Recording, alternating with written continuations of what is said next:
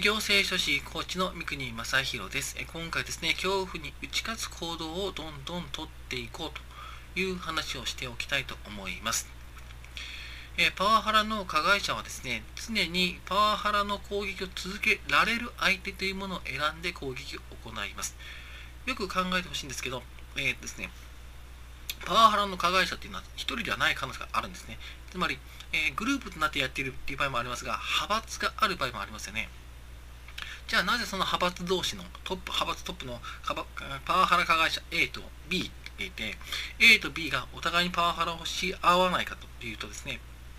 それは相手に攻撃をすれば自分が不利益を受ける可能性があるからなんです。えー、大体の場合は、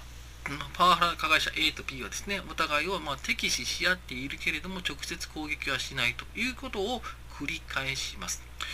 で、えー、これをするのはなぜかというと、単純に自分が不利益を得てしまう可能性があるから、相手を攻撃をすることによって自分の攻撃がされると、それによって共倒れになるのが嫌だからというところですね。なので攻撃をしないんです。言い換えればですね、パワハラの加害者というのは攻撃をしやすい相手を常に選んでいるということを分かってほしいわけです。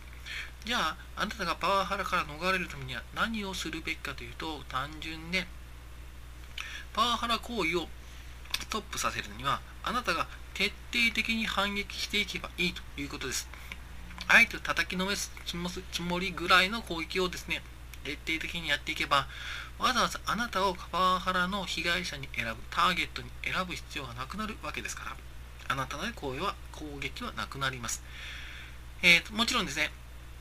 その攻撃がですね、あなたに対する直接的なものではなくなって、まあ、間接的なものになってくる可能性はあります。で、それはどういうことかというと、えー、あなたに対する、え、直接的な攻撃をするんじゃなくて、無視とかですね、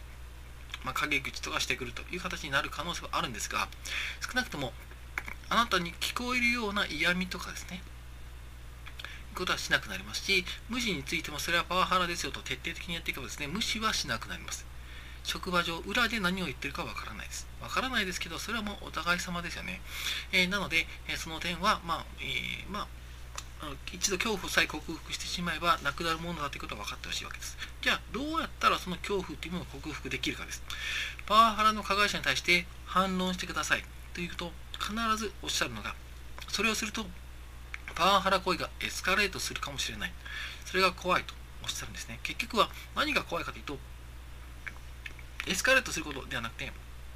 そのパワハラ加害者が自分に対しての攻撃をさらに強めてくるんじゃないかというその、えー、その恐怖ですね。その恐怖自体がもう怖いという風な感じになっているわけです。もう簡単に言うと、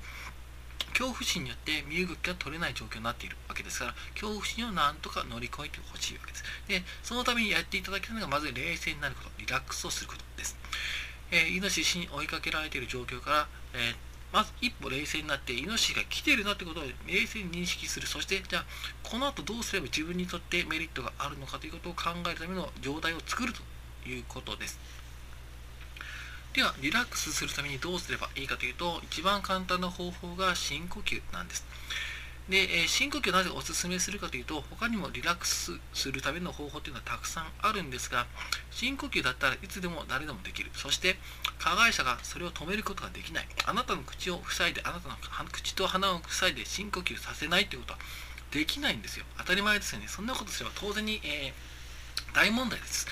なので、深呼吸というのはいつでも誰でもどこでもできるものなんですね。そしてそれがあなたの心身に与える影響というものがとても強いのでお勧めしています。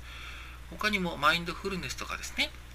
えー、音楽を聴くとか、えー、例えばその映画を見るとかですね、えー、外にショッピング行くとか、いろいろリラックスする方法はあります。好きなことに没頭するとかですね、えそのあるんですが、それを職場ですることはできないですから、あなたが緊急事態に使えるものとしてお勧めしているのが深呼吸だということです。で、ただの深呼吸って言ってもですね、ゆっくり息を吸って息を吐くっていうレベルではなくて、5秒間かけて吸って5秒間かけて吐く。まあ、5から7秒ぐらいかけて吸って、5から7秒間ぐらいかけて吐くぐらいのゆっくりさです。えー、10秒間かけて、えー、一呼吸をするとかですね、15秒間かけて一呼吸をする。1分間に4回から6回の呼吸をするというところを目指してやってみてください。で、それをやっていただくと、えー、脳がですね、えー、まあ、冷静なリラックスモードに入るということが分かっているので、ぜひやってほしいわけです。で、その上で、えー、ぜひあなたにやっていただきたいのはですね、え力を、体の力を抜いていくというところです。え緊張状態というのは行動を起こすための状態なので、え体のですね、全身の力に力が入っている。え手に汗握るという感じですね。手に手を握ってしまうわけですね。という状況になっていますので、リラックスしたしたい場合は逆に言うと体の緊張を解くことによってリラックスを深めることができるということです。ですので、もしあなたがですね、なんか恐怖、何か行動を行いたいんだけれども、恐怖を感じた場合は、まずそこでリラックスをするということを心がけてみてください。恐怖を感じたら、リラックスをするんだということを頭の中で、えー、念じておいてください。で、それをやっておいていただくと、えー、相手に対して反応しようと思った時に、できなくてもいいんですけど、まず冷静になろうと思います。そしてその上で、えー、リラックス状態になってからですね、相手に対して、先ほどの件ですがと言って言っていけばいいわけです。先ほどの件ですけども、あの言い方はパワハラだと思いますと言えばいい。言えばいいんですよ。で、パワハラではないと言ったとしても、そのそれはまあパワハラの定義に該当しますから、パワハラ行為だと思いますので、やめてくださいと言えばいい。パワハラかどうかというのはですね、え、加害者が決めることではないんです。それはもう定義が決めることなんです。えー、厚生労働省の、えーえーワーキンググループがですね、パワハラの定義を出してますから、ぜひそれを一度見ていただいて、それに当てはまれば、それはパワハラだと言っていいんです。公に言っていいんです。もちろん、だから、パワハラに当たるからといって、それが損害賠償の請求になる、対象になるかどうかというのはまた別問題なんですけれども、公に厚生労働省はこれはパワハラですよと言っているんですから、えー、あなたが受けている行動がパワハラにその定義に当てはまるようだったらパワハラだと言っていいんですね。なんで言えばいいんです。で、えで、さらに続くようでしたら、これからパワハラ相談室も行きますよと言えばいいんです。労働局に相談行きますよと言えばいいんです。もちろんそれを言うにはかなりのリスクが伴いますから、自分の許容できる損失、リスクの範囲内で、え行動は行ってほしいんですけれども、恐怖に負けて行動を起こさないということはやめてほしい。わけです。つまり冷静に考えてリスクを考えた結果今行動を起こすべきじゃないと思って行動を起こさないのはいいんです。しかし、えー、恐怖ですね。怖いから行わないと。それを行うと、えー、相手が何をしてくるか分かんないから怖いっていうふうなその恐怖ですね。で冷静に考えた結果リスクそれはリスクがあるからやめていこうという判断ではなくてただただ怖いという理由でやめるのはやめてほしい。ということですね。でその恐怖に打ち勝つためにはぜひリラックスをしてほしいしそのためには深呼吸をしてほしいし体の力を抜いてほしいという話です。でこの方法なぜこの話をしておくかというとやっぱりですねいろんな方法があります。例えば、え上司に相談するとかですね、え被害メモを取るとかボイスレコーダーを取るとかですね。他にも、えー、同僚に相談するとかですね、えー、パワハラ相談室に行くとか、労働局に行くとか、人権擁護委員会に行くとか、法律家に相談するとか、様々な方法があるんだけれども、その方法を実行することができないのはなぜかというと、ほとんどリスクがないのに実行できないという場合は、特に、えー、労働局に相談するというのはほとんどリスクはありません。なぜかというと、労働局はあなたの個人情報をわざわざ会社に漏らすことはないからです。これは当たり前なんですが、あの人たちは基本的には国家公務員ですから、えー、なので、えー、自分たちの、えー、得た秘密というものを外部に漏らすわけがないんですね。漏らしたら本当に懲戒免職者ですからね、えその人たちはそういうことはすることはないんです。だからリスクはないんです。リスクはないけれども相談できないんです。それは時間がないんじゃなくて本当にできないんです。え休憩時間に相談することができるので時間がないわけじゃないんです。なので、時間がなくて、時間がないわけじゃないのになぜ相談できないかというと、何かしらの恐怖が先走ってしまって行動を起こせないということが本当によくあるからです。ですので、あの恐怖に打ち勝つ方法というものをぜひですね、えー、考えておいてください。そして恐怖に、えー、その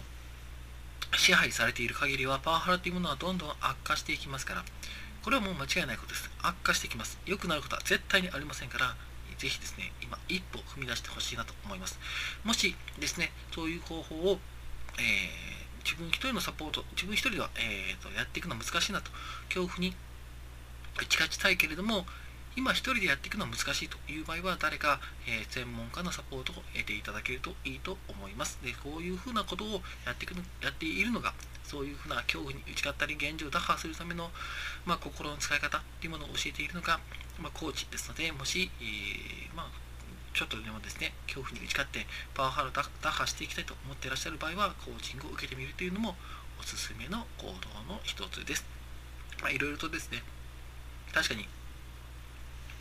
その恐怖を打ち勝つというのは、えー、すごく大変なことなんですけれども、ぜひやっていただけたらなと思います。そうしないと本当にあなたは、えー、どんどんパワハラ行為というものに支配されていってしまうので、ぜひですね、やってください。えー、今回は以上です。